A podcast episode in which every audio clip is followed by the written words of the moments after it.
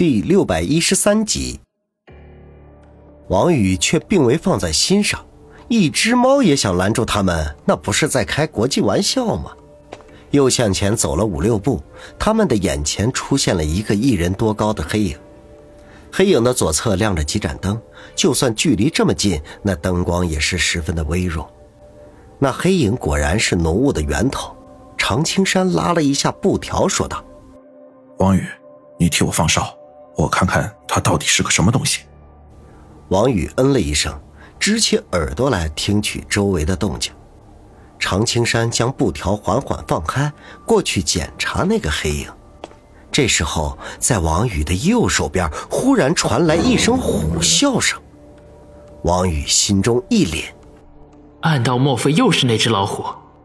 不用担心，是那只大花猫。常青山提醒道：“大花猫。”王宇有些不可思议，想要开口问个究竟，结果一道黑影从右侧飞扑了出来。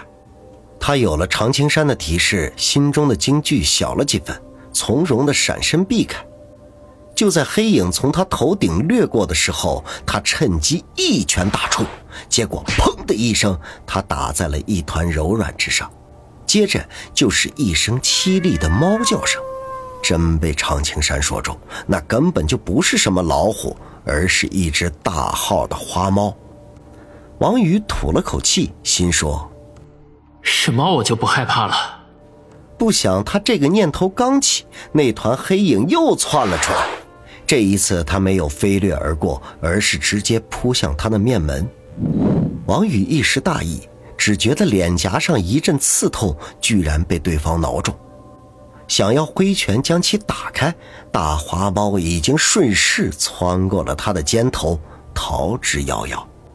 被一只猫给欺负了，这要是传出去，岂不是令人笑掉大牙？王宇恼羞成怒，就要追过去，可是却被常青山用布条拉住，说道：“不要追了，我这边很快就好了。”王宇郁闷的嗯了一声，心想。等老子出了这个狗屁残阵，一定把那只该死的猫抓了大卸八块，让他知道我王宇可不是好欺负的。常青山说的很快搞定，可是却足足耗费了将近半个小时。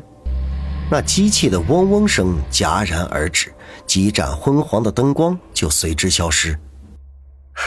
好了，我们待在原地不要动，等待雾气散去。常青山吐了口气说道。王宇应了一声，索性一屁股坐在了地上。少卿，一个人与他背靠背坐下，那自然是常青山。排长，你说机器停了，他们会不会派人过来检查呀？王宇忽然想到了一个关键点，便问道。常青山沉声说道：“如果有人能来，那就太好了。我们只要跟着来人，就能走出这座残阵。”王宇哦了一声。沉吟了一下，说道：“排长，有点奇怪。我上次被困在镇里的时候，也曾经遇到过老虎的袭击。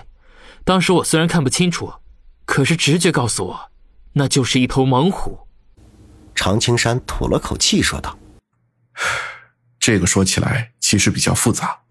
我猜测你当时肯定中了一种很厉害的催眠术，你眼中所见的都是假象。当然，这种假象。”也需要一些道具的配合，然后再加入食物的运动，使你感觉到异样的真实。不过，这有一个最大的前提，那就是你一个人，因为有两个人彼此之间就会进行提醒。一旦其中一个意识到这周围一切都是假象，那么催眠术就会不攻自破。我也只能理解到这个程度。王宇深以为然。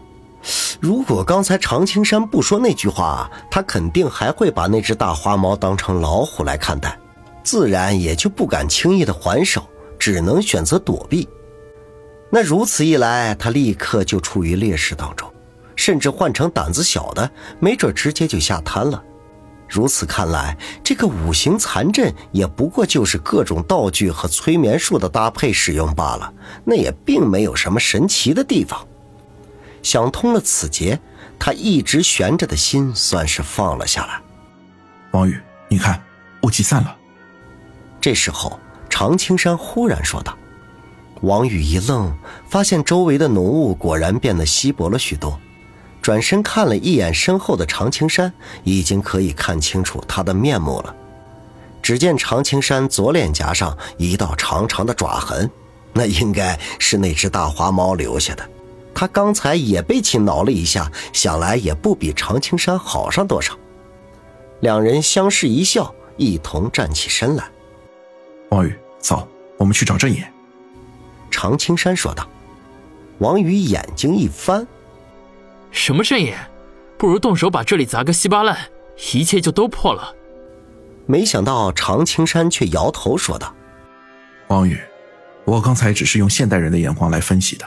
华夏有两千多年的历史，古人的智慧远不是我们可以想象的。其实，就像奇门秘术之类，更是神秘莫测。曾经跟我说过奇门术的那位前辈曾经说过。”真正的阵法，几块砖石、几根树木就可以令人深陷其中难以自拔。就好比我们眼中的这个五行术，就算它是一座残阵，也多少具备一定的威力。所以，我们想要脱身，不破阵也是不行的。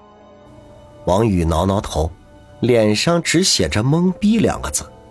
常青山说的乱七八糟，他是听得稀里糊涂。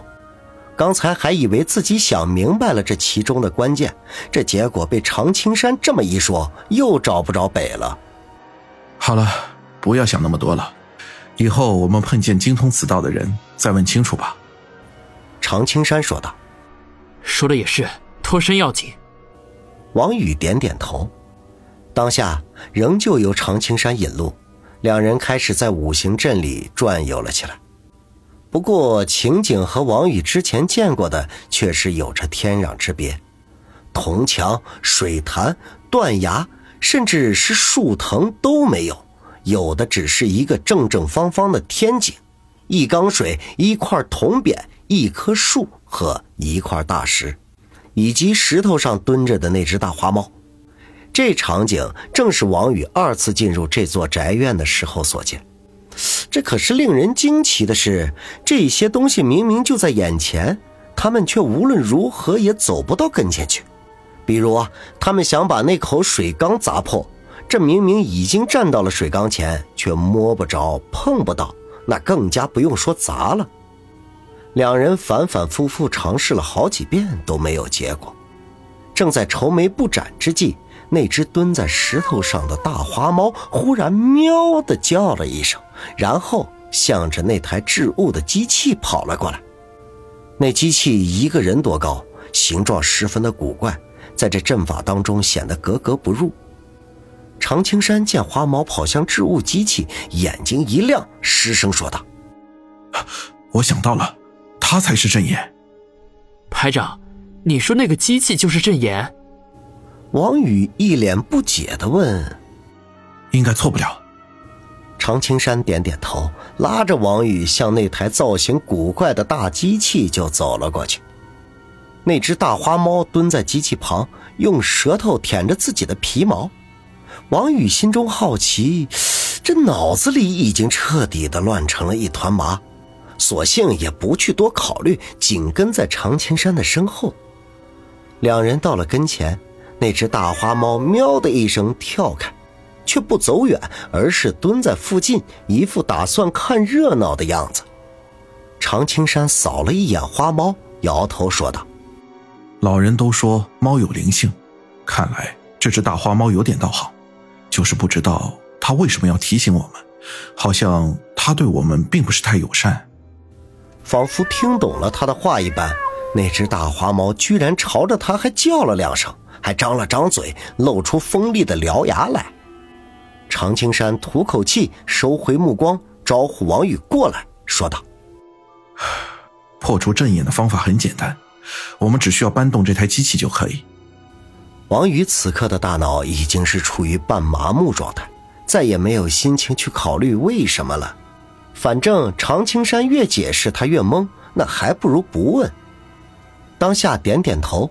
两人一左一右合力将机器向后推，这台机器个头巨大，那重量自然也小不了。两人费了好大的力气，才将它后退了五六公分。那想要彻底的移开原位，恐怕是不可能了。